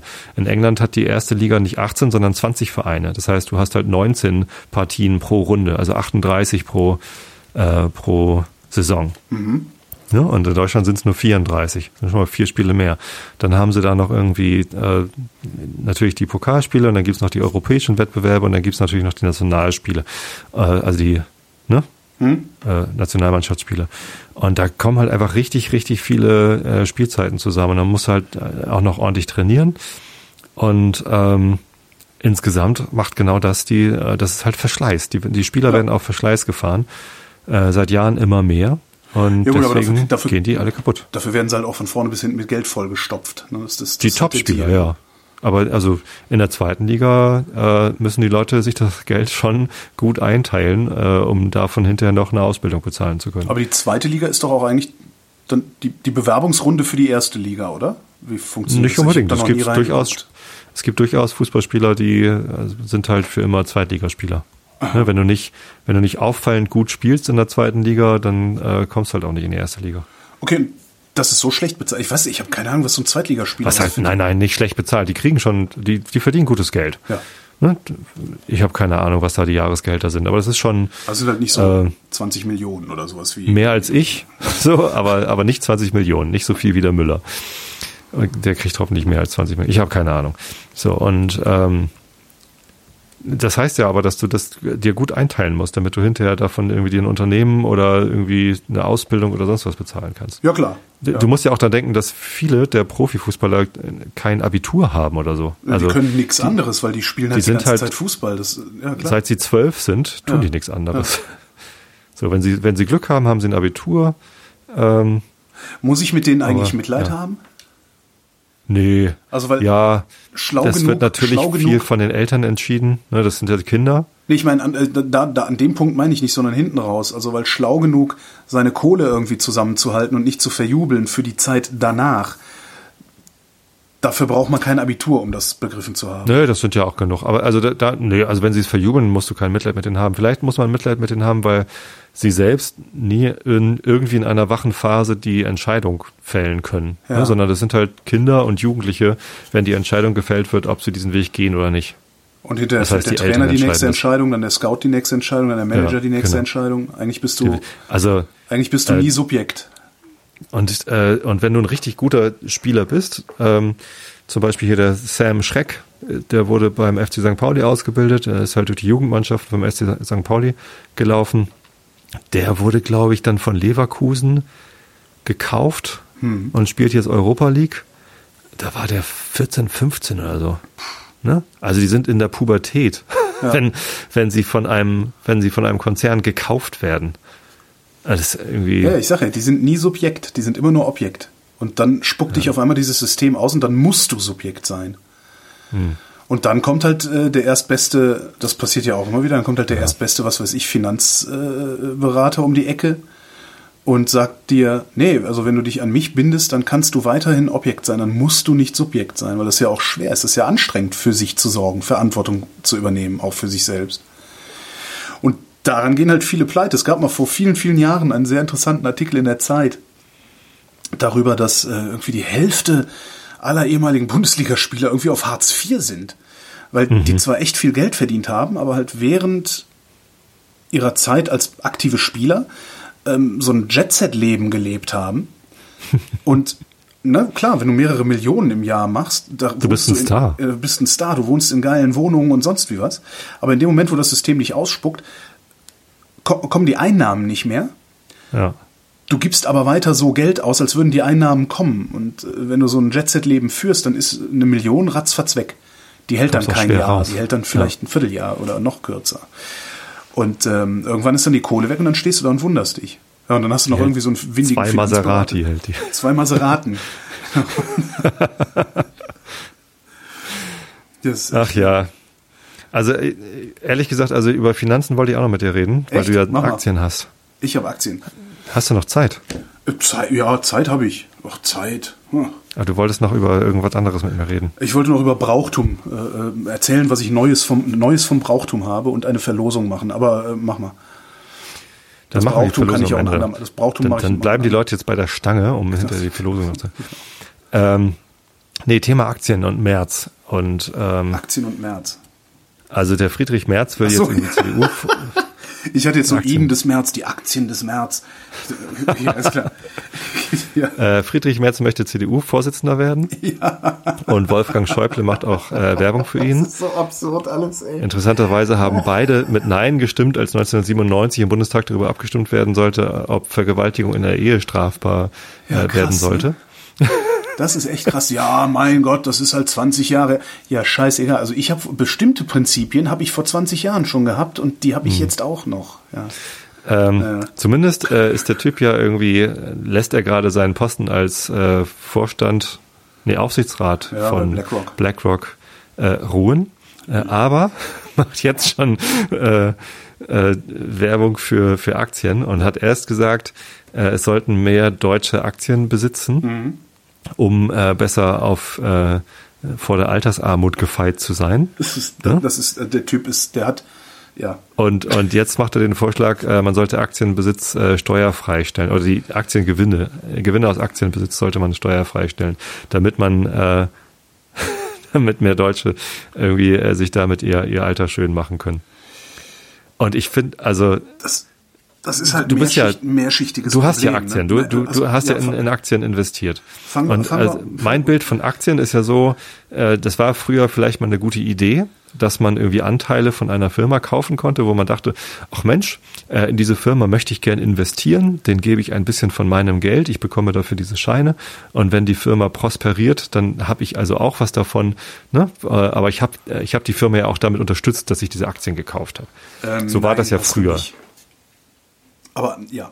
Oder? Also nee, ich, nein, so nee, war, glaube ich, der so Aktienhandel war, mal gedacht. Der, der, Aktienhandel, der Aktienhandel ist an einem Punkt da so gedacht, und zwar, wenn die Aktie neu emittiert wird. Ja, wenn das Unternehmen sagt, wir wollen jetzt Geld, wir wollen neue, äh, wenn Mercedes-Benz sagt, wir wollen eine neue Produktionsstraße aufmachen, dafür brauchen wir 10 Millionen Euro. Ähm, diese 10 Millionen Euro holen wir uns am Kapitalmarkt. Dann kann äh, Mercedes hingehen, kann sagen, wir machen jetzt, legen eine Aktie auf, und zwar, ähm, keine Ahnung, äh, eine Million Aktien zu je 10 Euro Nennwert. So, und die ja. kannst du jetzt kaufen. So, ich mache das jetzt sehr, sehr einfach, weil du kriegst diese Aktie, wenn sie zum ersten Mal an den Markt geht, nicht für 10 Euro, weil mehr als eine Million Leute diese Aktie kaufen wollen. Ja, also es ist eine mhm. Nachfrage für drei Millionen Aktien da. Das heißt auch der, der Initialpreis, wenn das Ding zum ersten Mal an den Markt kommt, ist nicht mehr 10 Euro, sondern 30 Euro. Aber die geben ja nicht so, alle Aktien warte, raus, warte. sondern behalten irgendwie die Hälfte für sich oder was? Müssen sie nicht. Warte, das kommt, das, das kommt dann noch drauf an, wie du dann, äh, du hast ja auch noch alte Aktien, es gibt Vorzugsaktien, Stammaktien, da sind dann hängen Stimmrechte dran oder keine Stimmrechte. Das ist etwas, etwas komplizierter, also es ist ein bisschen, ein bisschen mhm. komplexer. Ähm, so in dem Moment, wo du zum ersten Mal, wenn das Unternehmen dieses Geld haben will, dein Geld gibst und dafür eine Aktie bekommst, in dem Moment gibst du dem Unternehmen natürlich Geld. Wenn du jetzt am Aktienmarkt eine Aktie kaufst, die schon auf dem Markt ist, dann gibst du natürlich dem Besitzer vor dir das Geld wenn du die Aktie kaufst. Das ist natürlich mittelbar Geld, das beim Unternehmen ankommt, aber über ich weiß nicht wie viele Jahre über wie viele hunderte von Aktienbesitzern, die dieses Papier immer weitergegeben haben. Aber unmittelbar gibst du dem Unternehmen dann kein Geld mehr. Das ist richtig, klar. Ja. Das habe ich verstanden. Okay. Aber also ich, ich habe immer vermutet, äh, dass äh, Firmen irgendwie einen Großteil der Aktien behalten, also dass dann der Vorstand das hat oder die, die Firma selbst irgendwie. Besitzer ist. Muss Denn äh, wenn, nee, muss natürlich nicht. Aber also die, die wollen ja auch, dass der Kurs steigt. Oder, oder was, was hat denn die Firma sonst davon, dass der Kurs steigt? Nix. Also wenn sie alle Aktien rausgegeben haben und alle verkauft sind sozusagen, dann gehört ihnen diese Produktionsstraße oder was auch immer sie damit finanzieren wollten, gehört denen ja gar nicht mehr, sondern den Anteilseignern. Wenn sie dann zum Beispiel aber Vorzugsaktien rausgeben, ähm, auf denen kein Stimmrecht ist, dann gehört denen das trotzdem. Also dann kannst du zwar sagen, ich habe diese Aktie hier, also im Grunde, ich habe, also du kaufst alle Aktien für diese Produktionsstraße, sagst du, ich habe Ja. diese Produktionsstraße finanziert, bist aber trotzdem nicht in die Unternehmensentscheidungen eingebunden. Kannst nichts damit machen. Genau, kannst nichts damit machen, kriegst aber dafür bessere Dividenden zum Beispiel. Also du kannst denen auch, ne, die, also wer jetzt, ne, also wer sich richtig auskennt, wird mir das jetzt alles um die Ohren hauen. Aber was du kannst, du, in der Vorzugsaktie kannst du im Grunde dein Stimmrecht für eine bessere Rendite verkaufen, wenn du so willst. So, Okay. Friedrich Merz. Friedrich Merz ist derart entkoppelt von der gesellschaftlichen Realität, dass, wenn die CDU den zu ihrem Vorsitzenden macht, diese Partei tot ist. Davon bin ich fest überzeugt. Äh, So viele Leute mit hinreichend Vermögen, glaube ich, sind nicht in der CDU. Und selbst wenn sie in der CDU Mitglied sind und diesen März wählen, glaube ich nicht, dass die CDU noch signifikante Ergebnisse bei den Wahlen einfahren wird. Und ich könnte mir vorstellen, dass das den meisten CDU-Mitgliedern, selbst die, die gerne Merz mit seinem komischen Neoliberalismus, der ja auch, das ist auch so, so vulgär alles, was der macht, ähm, ja, der Mann glaubt wirklich oder scheint zu glauben, dass der durchschnittliche oder dass, dass der größte Teil der Deutschen in der Lage ist, über viele Jahre ein hinreichendes Aktienvermögen anzusparen. Was der überhaupt nicht auf dem Schirm hat, ist, dass 20 Prozent der Leute hier keine 11 Euro die Stunde verdienen. Ja? Und dann auch noch in Städten wohnen, in denen die Mieten sehr, sehr teuer sind. Ähm, Und auch kein Kapital liegen haben. und kein Kapital liegen können. haben, nichts geerbt haben. Also ganz einfach, die Menge an Menschen in diesem Land, die am Monatsende keine 100 Euro übrig haben, ist wahrscheinlich die Hälfte der Leute, die hier wohnen. Würde ich jetzt mal behaupten. So, und diesen Leuten zu sagen, ja, das, ja wir haben zwar, wir haben zwar damals äh, die SPD dabei angefeuert, wie sie die Rente kaputt gemacht hat, die dich jetzt in die Altersarmut stürzen wird, aber nimm doch mal von dem Geld, das du nicht hast, kannst du ja jetzt Aktien kaufen. Das ist eine Unverschämtheit. Es ist, eine, es ist wirklich eine absolut groteske Unverschämtheit. Für Und Leute, ich verstehe es auch nicht. Also äh, gut, mal davon abgesehen, dass ich, dass ich Aktienhandel äh, noch nicht ganz verstanden habe, ehrlich gesagt. Mhm. Also äh, das, das Geld, das die Menschen aus ihrem Aktienhandel gewinnen, wo kommt denn das her, wenn nicht von anderen Leuten, die auch mit Aktien gehandelt haben und irgendwie ein bisschen Pech gehabt haben? Äh, das, also das ist dann, das ist ja Spekulation dann, ne? Der Spekulationsgewinn, den du hast. Es gibt ja zwei Möglichkeiten, die du hast. Du kannst entweder kannst du eine Aktie kaufen, weil du spekulierst, dass der Wert dieser Aktie steigt. Also du, wettest darauf, Ja, ja. dass morgen jemand kommt, der dir mehr Geld für diesen, also du bist dann in dem Moment bist du, dir gehört ein Teil des Unternehmens, ne? Wenn du eine Aktie hast, gehört dir ein Teil des Unternehmens. Aber das Unternehmen hat nichts davon. Es sei denn, du hast die Aktie vom Unternehmen gekauft. Das Unternehmen hatte mal davon, dass sie Geld eingenommen Ja, haben, als sie ja, die Aktie ja, erstmalig an den Markt gebracht haben. Okay. Jetzt kannst du die Aktie kaufen, weil du darauf spekulierst, dass ich dir morgen mehr Geld dafür bezahle. Und davon hat die Firma natürlich auch was, dass, dass ich durch den Kauf der Aktie quasi ausdrücke, ich glaube, dass der Wert dieser Aktie steigt. Zum Beispiel. Und wenn sie dann irgendwann mal nochmal Neuemissionen machen oder sowas, können die die natürlich zu einem höheren Kurs machen, als ne, weil alle sagen, ah, die Mercedes-Benz-Aktie sieht ja so super aus. Was du aber auch machen kannst, ist, äh, du kannst eine Aktie eines Unternehmens kaufen und sagen, ich möchte diesen Anteil an diesem Unternehmen kaufen und ich möchte am Gewinn, den dieses Unternehmen macht, einen Anteil abkriegen. Das ist dann der Coupon, also das ist die Rendite auf die Aktie. Die wird ja ausgeschüttet. Und das kannst du auch machen. Das heißt, du kaufst diese Aktie, legst sie dir in dein Depot und lässt sie da liegen. Und kriegst dann jedes Jahr Geld.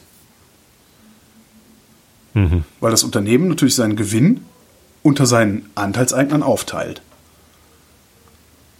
Okay, aber äh, wie viel Aktien, äh, wie viel Geld muss ich in Aktien anlegen, um, um da irgendwie einen nennenswerten äh, Betrag rauszuholen? Äh, Also du wenn ich davon so, so eine leben will? monatliche Rente? Ja. Puh, schwer zu sagen. Also was, was gibt's, also das, das hängt halt von, von Aktie zu Aktie unterschiedlich und von Jahr zu Jahr unterschiedlich. Ne? Hat das Unternehmen ein gutes Geschäftsjahr gehabt, hast du vielleicht, äh, keine Ahnung, kriegst du 5 Euro Rendite, hat das äh, Unternehmen ein schlechtes Jahr gehabt, kriegst vielleicht nur 30 Cent. Kann alles passieren. Das hängt halt immer davon ab, wie teuer war die Aktie, als du sie gekauft hast. Also wie, wie, ne? wie, wie hoch ist deine Kapitalrendite. Und damit ich, soll ich meine Alterssicherung machen. Nee. Die Wette darauf, dass morgen jemand mehr Geld für diese Aktie bezahlt, die ist zumindest in der Vergangenheit immer aufgegangen, langfristig. So, was du also idealerweise machst, ist, du nimmst dein Geld, kaufst dir davon Aktien, schmeißt die in dein Depot und lässt die 20 Jahre lang liegen, kriegst da zwischendurch immer wieder Dividenden ausgeschüttet, die nimmst du, um noch mehr Aktien zu kaufen und in 20 Jahren guckst du dann mal, wie sich dein Depot entwickelt hat. Und die Wahrscheinlichkeit, dass dieses Depot mit im Schnitt 7% im Jahr gewachsen ist an, an Wert, ja, also dass im Schnitt je jedes Jahr jemand 7% mehr für dein Depot bezahlt hätte, die ist sehr groß. Solange du davon ausgehst, dass die Wirtschaft weiterhin so wirtschaftet, wie sie wirtschaftet. Also dass wir innovativ sind, dass die Unternehmen wachsen, ähm, dass die Menschen arbeiten und konsumieren und so weiter. Das hat ich in den letzten Leute, 100 Jahren funktioniert. Übrigens, ich kenne übrigens Leute, die haben ähm, kurz bevor die IT-Blase geplatzt ist, 2001, ja. wirklich ein paar Wochen davor, haben sie sich in der in der Bank beraten lassen. Ja. Hier, ich habe ein bisschen Geld, ich würde das gerne anlegen, was soll ich da machen? Ja, äh, leg das in diesem Fonds an. Nee, ja. nicht für online, sondern äh, leg das in diesem Aktienfonds mhm. an. Ja. Und dann ein paar Wochen später war das Geld halt komplett weg. Ja, das ist halt also, das beziehungsweise, Problem. Du darfst dich auf Bankberater ja. nicht verlassen, weil Bankberatern ist halt scheißegal, was aus dir wird. Bankberatern ja. ist nur wichtig, wie viel Provision sie kriegen. Beziehungsweise Richtig. wie wenig Druck sie vom Chef kriegen, weil sie dir das Geld aus dem Kreuz geleiert haben. Das heißt, wenn du dich da informieren willst, wenn du da mit jemandem drüber reden willst, such dir jemanden, der ein Honorar dafür nimmt, dich zu beraten. Ja, weil das ist dann nämlich das, wo, wo, womit er sein Geld verdient und nicht die Provisionen, die er kassiert, weil er dir irgendwas verkauft. Aber Altersvorsorge mit Aktien funktioniert schon, wenn du daran glaubst, dass die nächsten 30 Jahre sich ungefähr so abspielen wie die letzten 100 Jahre. Und wenn du genügend Kapital hast, um das überhaupt benutzen zu können, das naja, System. Guck mal, wenn du, selbst wenn du, sagen wir mal, du hast 1000 Euro, ja, wenn du die 1000 Euro jetzt hinlegst, also kaufst du von Aktien, also am besten auch einen Fonds, weil dann musst du nicht denken, äh, du kaufst dir davon einen Fonds, der verzinst sich mit 7% im Jahr im Schnitt, dann hast du halt in 20 Jahren 2000 Euro. Ohne dass du was getan hast. Das reicht aber nicht als Alterssicherung. Nee, das reicht nicht als Alterssicherung, das ist richtig. Von daher, das ist ja die Unverschämtheit daran. Ja.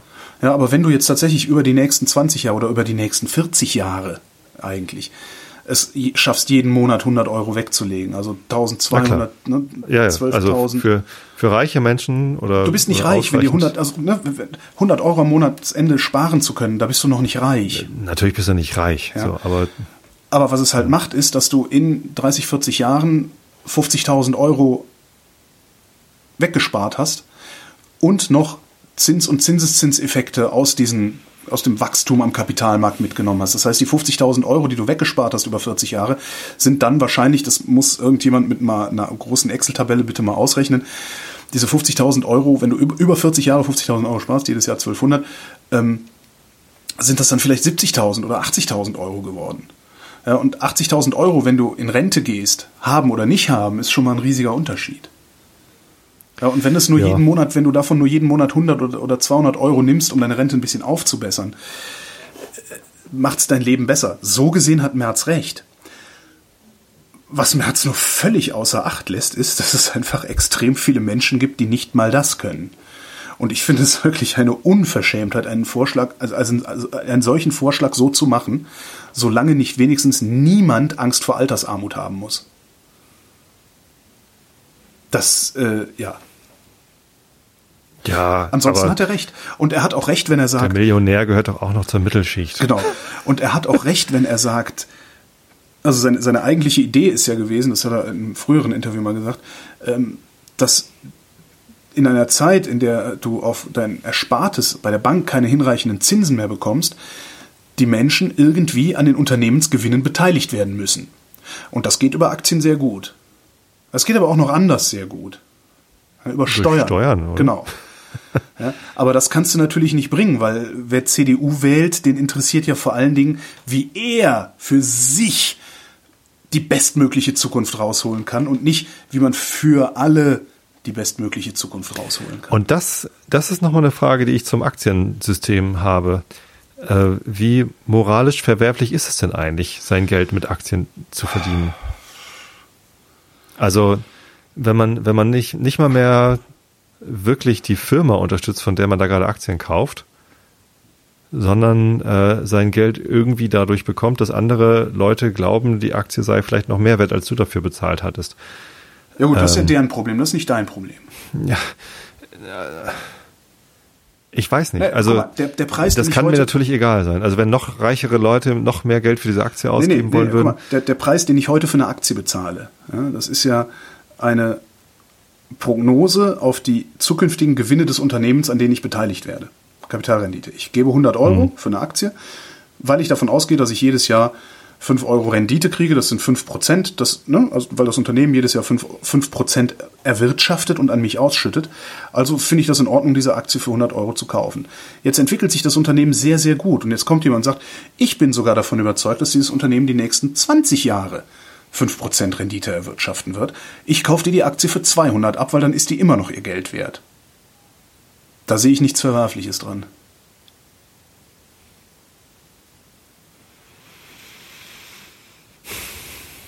Wenn es denn so funktioniert. Ja, also ja, ja ich. Da, theoretisch, ne, dass da dass natürlich viel zu viel die Notenbanken pumpen Geld in die Märkte. Äh, darum sind die Immobilien ja auch so teuer, dass das alles total verzerrt ist. Da braucht man nicht drüber zu reden. Aber grundsätzlich ja. funktioniert das so. Mir ist, mir ist bewusst und klar, und ich habe verstanden, dass man damit Geld verdienen kann. Ähm, und, und ja, ich habe auch ein Aktiendepot. Allerdings äh, ist Hast das nur dazu da. Nein, es ist nur dazu da, dass meine Firma, äh, ach das, mhm. da gibt's dieses Aktiensparprogramm und mhm. ich kann halt zu einem zu einem sehr sehr günstigen Kurs irgendwie alle halbe Jahre äh, Aktien kaufen und das mache ich, also die werden mir automatisch gekauft mhm. äh, von einem Teil meines Gehalts und was ich mache, sobald ich die Nachricht bekomme, hier sind Aktien für dich gekauft, ich verkaufe sie halt sofort wieder. Echt? Zu dem, ja. Würde ich nicht machen. Ich halte die Aktien nicht, sondern ich verkaufe die sofort, weil das halt Teil meines Gehalts ist. Und das brauche ich dann auch. Also ich Ach so, halt, du, okay, ich dachte, also ich, ich dachte, das wäre irgendwie so on top, irgendwie 13. Monatsgehalt oder so, womit man sowieso nee, nee. rechnet. Nee. nee, das ist äh, ESPP heißt das Programm, Employee Stock Purchase Program. Mhm. Äh, und das garantiert mir, dass ich irgendwie äh, ich kann eins bis 25 Prozent äh, von meinem Gehalt äh, automatisch abziehen lassen. Okay. Das kriege ich gar nicht erst ausgezahlt. Praktisch wie der Firmenwagen, nur als Aktien und die ein bisschen günstiger. Nee, nee, nee, nee. Ähm, nicht, nicht wie Firmenwagen, sondern es wird mir abgezogen. Und ja doch, vielleicht doch. Äh, und, und alle halbe Jahre wird halt von dem Geld, was einbehalten worden ist, äh, werden dann Aktien gekauft. Aha. Und zu einem, zu einem Kurs, der äh, einmalig festgelegt wird für zwei Jahre und mindest, immer mindestens 15 Prozent unterm, unterm Aktienkurs liegt. Cool. Und wenn das du dir jetzt mal anguckst, ja. wenn du dir die Kurse jetzt mal historisch anguckst, über die Jahre, seitdem du bei der Firma bist und dir dann mal ausrechnest, wie viel die Aktien wert wären, wenn du sie hättest liegen lassen, ja. und das mal in die Zukunft weiterschreibst, einfach nur in den Durchschnitt weiterrechnest, was ein bisschen unseriös ist, aber kann man ja mal machen. Und wenn du es dann schaffst, deine Lebensverhältnisse derart zu gestalten, dass du auf den Erlös, also auf den unmittelbaren Erlös durch den Aktienverkauf nicht angewiesen bist, ist das halt eine super Zusatzrente. Ja, das kenne ich. Und ich, ich kenne auch Leute, die das genauso gemacht haben, mhm. ne, die irgendwie schon jahrelang äh, bei Adobe arbeiten und diese Aktien halt immer liegen lassen haben. Äh, und dann halt nach ein paar Jahren sich davon halt das Haus gekauft haben, ja, in dem sie jetzt Beispiel, leben. Ja. So, das, das funktioniert schon. So, klar funktioniert das. Mir ist nur noch nicht, mir ist immer noch nicht wohl, äh, selbst, selbst wenn es so konkret ist, weißt du, ich arbeite bei dieser Firma, ich äh, weiß, ich kann mir vorstellen, warum der Aktienkurs steigt, ne? wegen der Dinge, die wir da tun, trauen die Leute uns das zu, mhm. dass diese Aktie das irgendwie wert ist. Selbst da habe ich irgendwie das Gefühl, irgendwie, irgendwie ist das nicht, irgendwie ist das komisch damit Geld zu verdienen, dass andere Leute glauben, äh, diese Anteile wären mehr wert als das, was ich bezahlt habe. Ähm, Na, deine Firma verdient doch auch Geld. Die verdienen ja, ja jedes Jahr Geld. Und das ja. ist das Geld, das Adobe jedes Jahr verdient genau. und anteilig an die Aktien, an, an dich, an deine eine Aktie ausschüttet, ist das, was den Preis der Aktie heute ausmacht. Und das ist noch herrlich konkret. Äh, ja. Abstrakt wird es halt in dem Moment, wo ein Fondsmanager in irgendeiner Bank oder bei BlackRock sitzt und ähm, jeden Tag überlegt, ziehe ich das Geld hier raus und steck's da rein. Ne? Also nicht nur jeden Tag, sondern jede Minute, jede Sekunde. Irgendein Algorithmus tut das wahrscheinlich. Ähm, zumindest läuft es garantiert Algorithmen unterstützt. Ähm, und es, es, geht gar nicht mehr darum, habe ich Vertrauen in diese Firma, sondern oder, oder was es, ist das überhaupt für eine Firma? Es geht, nee, das, das, das ist richtig, aber es geht halt darum, es geht um die Frage, habe ich Vertrauen in den Fondsmanager oder habe ich Vertrauen in den Markt, äh, also in den Aktienindex, den dieser Fonds abbildet. So, und wenn ich Vertrauen in die deutsche Wirtschaft habe, ne, in die, in die DAX-Unternehmen, in die größten Unternehmen in Deutschland, wenn ich Vertrauen in all diese Unternehmen im Durchschnitt sozusagen habe, dann kaufe ich mir halt einen Aktienfonds, der diesen DAX nachbildet. Habe ich übrigens nicht. also, also wirklich nicht. Ich schon. Da sind ja so Autounternehmen drin. Ja, aber die so. fliegen halt auch raus, ne? Also wenn ja. die, wenn die zu schlapp, wenn die schlapp machen, fliegen die raus. Nicht zuletzt die Commerzbank rausgeflogen aus dem DAX. Ich meine ja. Also da finden, da gibt's dann halt auch schon Selbstreinigungskräfte. Ja. Und ähm, der Fonds, ja, am, am, Ende macht der Fonds nichts anderes, als äh, dir die Arbeit abnehmen, zu gucken, welche Aktie ist denn gerade gut? Welches Unternehmen ist denn eigentlich gerade in der Lage, mir 5% zu zahlen? So. Und dafür zahlst du halt den Fondsmanager. Und im Zweifelsfall ist dieser Fonds halt so riesig, dass eine Investitionsentscheidung dieses Fonds ganze Märkte beeinflusst. Das ist dann so Berkshire Hathaway oder sowas. Tja, genau. Aber moralisches und Problem habe ich da eigentlich nicht. Das größte oder das einzige moralische Problem, was ich da habe, ist, dass, ähm, also ich halte auch sehr viele Fondsanteile, also Einzelaktien auch, aber das ist mir eigentlich viel zu viel Arbeit. Ähm, diese Fonds, ne, also wenn ich, wenn ich, also sind alles Indexfonds, die, die, die Aktienindizes abbilden, also DAX und so. Ähm, damit investierst du letztendlich dein Geld auch in Rüstungsunternehmen, auch in hm. CO2-Schleudern äh, und sowas alles. Das ist tatsächlich ein moralisches Dilemma, in dem ich mich befinde, aus dem ich auch nicht rausfinde. Bisher. Ja. Also weil es gibt keinen ETF, also keinen kein, äh, Indexfonds, keinen kein gehandelten Fonds, der moralisch unfragwürdig wäre, wobei ich da auch wirklich der festen Überzeugung bin, dass am Ende kein Unternehmen moralisch unfragwürdig ist. Ähm, damit mache ich es mir natürlich ein bisschen leicht, das ist klar. Hat aber wenn moralische Frage, dann da, dann da, wo du sagst, ich, ich will mein Geld nicht investieren in eine Rüstungsfirma. Mhm. Und das ist jedes Automobilunternehmen. Ja. Kauf einen Fiat und du hast der italienischen Rüstungsindustrie Geld zugeschoben.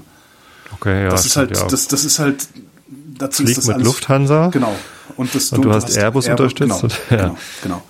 Das, also, das ist so dieses, wenn, wenn du diese, ja, diese Verzweigung oder ja, wenn du da genug ausdifferenzierst, wirst du immer was finden, was dreckig ist. Ähm, da ist das Einzige, was du machen kannst, dass du sagst, okay, ich, ich investiere mein Geld jetzt ausschließlich in nachhaltige Firmen. Die gibt es ja auch, was weiß ich. Aber wieso gibt es auch keine Fonds, die, äh, die äh, das gibt, für sich beanspruchen? Es gibt welche, aber die sind dann die sind dann halt nicht 100%, 100 super. Ja? Das ist dann halt nicht so ein Demeter-Fonds oder sowas, sondern äh, die haben halt keine, keine Erdölindustrie, äh, also keine ja. fossilen Industrien, aber dafür trotzdem Rüstungsgüter. Oder, okay. weißt du so, also irgendwo, irgendein Scheiß ist immer dabei. Ich habe da noch nichts gesehen, was komplett unfragwürdig wäre. Was du aber machen kannst, es gibt ja noch eine Möglichkeit, wie Unternehmen sich am Markt Geld besorgen können. Sie müssen ja keine Aktie ausgeben, sondern sie können eine Anleihe ausgeben. Die sagen so, mhm. wir brauchen Geld, ähm, du gibst uns 100 Euro, die zahlen wir dir in 10 Jahren zurück und bis dahin jedes Jahr 5 Prozent. So. Und da kannst du natürlich hingehen und kannst sagen, okay, dann suche ich mir jetzt halt irgendeinen Laden, weiß ich nicht, was es da gibt. Body Shop, glaube ich, äh, machen nur sowas, ne, so ein Naturkosmetik-Gedöns oder so. Und kannst Lasch. da deine Lasch, ich weiß nicht, ist das Natur? Nee. Doch, also wenn du bei Lasch kaufst, dann hast du auf gar keinen Fall irgendwie Tierquälerei mit Tierversuchen oder, oder okay, sonst irgendwas okay. Böses unterstützt. Wenn es da so Anleihen gibt, äh, kannst du da natürlich deine Kohle hintragen, klar. Aber kriegst du Aber die gehört nichts von der Firma. Ne? Und das kann, wenn die zwischendurch pleite gehen, dann hast du halt Pech. ja. Ja, okay. Ich empfehle, Aber, dir, also, ich empfehle dir für dieses ganze Thema eine Sendung, die ich gemacht habe. Es ist äh, Folge 738 äh, mit Albert Warnecke, dem Finanzvisier, so nennt er sich ah. online. Und das ist einer von diesen Early Retirement People. Ah ja, okay. Ähm, der aber auch sehr viel äh, erzählt über, über Märkte, über Aktien, über Fonds. Ähm, auch, auch über Moral? Ich glaube, über Moral haben wir sogar auch geredet. Ähm, und dieses es gab auch irgendwo, also in, im Kommentar-Thread zu der Sendung gab es auch noch eine Moralfrage, die damit zusammenhing, dass du dich ja eigentlich, das, wobei ich das schon extrem abstrakt und, und pubertär finde, dass du dich ja eigentlich wirst du durch Aktienbesitz ja zum Ausbeuter, ja? Mhm. weil die Leute, die in dem Unternehmen arbeiten, die arbeiten ja für dich. Naja. Ja, so, also auf, auf die Tour. Ähm, so letztlich. Klar, äh, ich verstehe schon, was da gemeint ist, aber das ist mir zu, also da finde ich, wird es dann albern. Also da stellt sich dann die Systemfrage. Alle Produktionsmittel sollten den Arbeitern gehören. Können sie ja, ne? Also, indem sie sich die Aktie kaufen.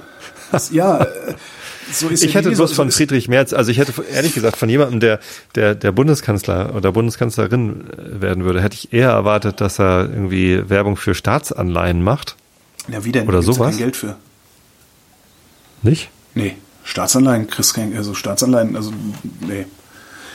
Staatsanleihen, also klar, du kannst italienische Staatsanleihen kaufen, da kriegst du ordentliche Zinsen, ja, weil die Zinsen auf Staatsanleihen immer das Risiko ausdrücken, ähm, dass das Land pleite geht. Und das ist in Italien gerade fast so groß wie in Griechenland. Hm. Ähm, da kriegst du schon ordentliche Zinsen, aber bei den ganzen guten, stabilen Volkswirtschaften kriegst du, kriegst du keine Zinsen auf die Staatsanleihen.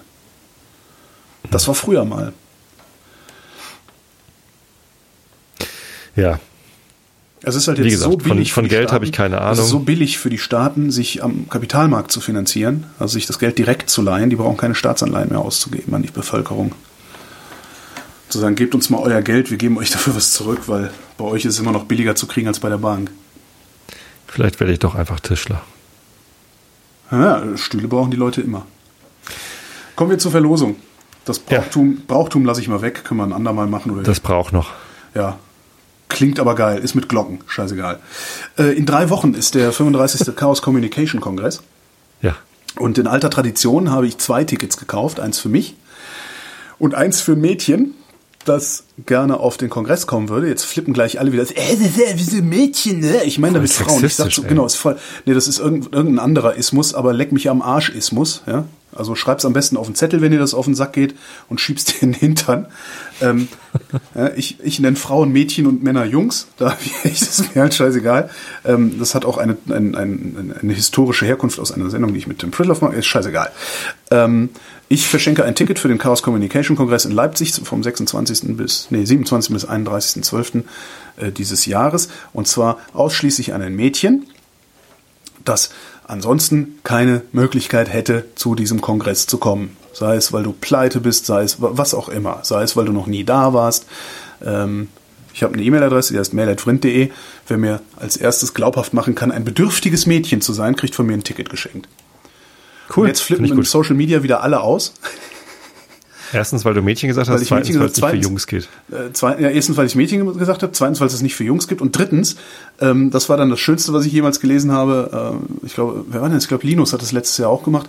Äh, wir würden uns damit ja nur was zum Vögeln suchen wollen. ja, das ist ja selbstverständlich, das, dass das Mädchen ich denk, dann. Ich denke mir auch mal, wer, wer alleine schon auf so eine Idee kommt, ne? Der muss unbedingt mal flachgelegt werden. Nee, der muss. Ja, ja. Ich glaube, wer auf so eine Idee kommt, der wird halt einfach nie flach. Das meine ich ja, damit, gut. ja. Ja, aber ist, glaube ich, aussichtslos. So, kommen wir zum Wetter. Nachts bewölkt mit Regen, Tiefstwerte plus 7 bis minus 4 Grad. Morgen am Donnerstag, dem 6. Dezember, am Nikolaustag 2018, meist Juhu. bedeckt, gebietsweise leichter Regen, Temperaturen im Westen um 8 bis 13, im Osten, Verzeihung, im Osten. Das war aber knapp. Das war aber knapp.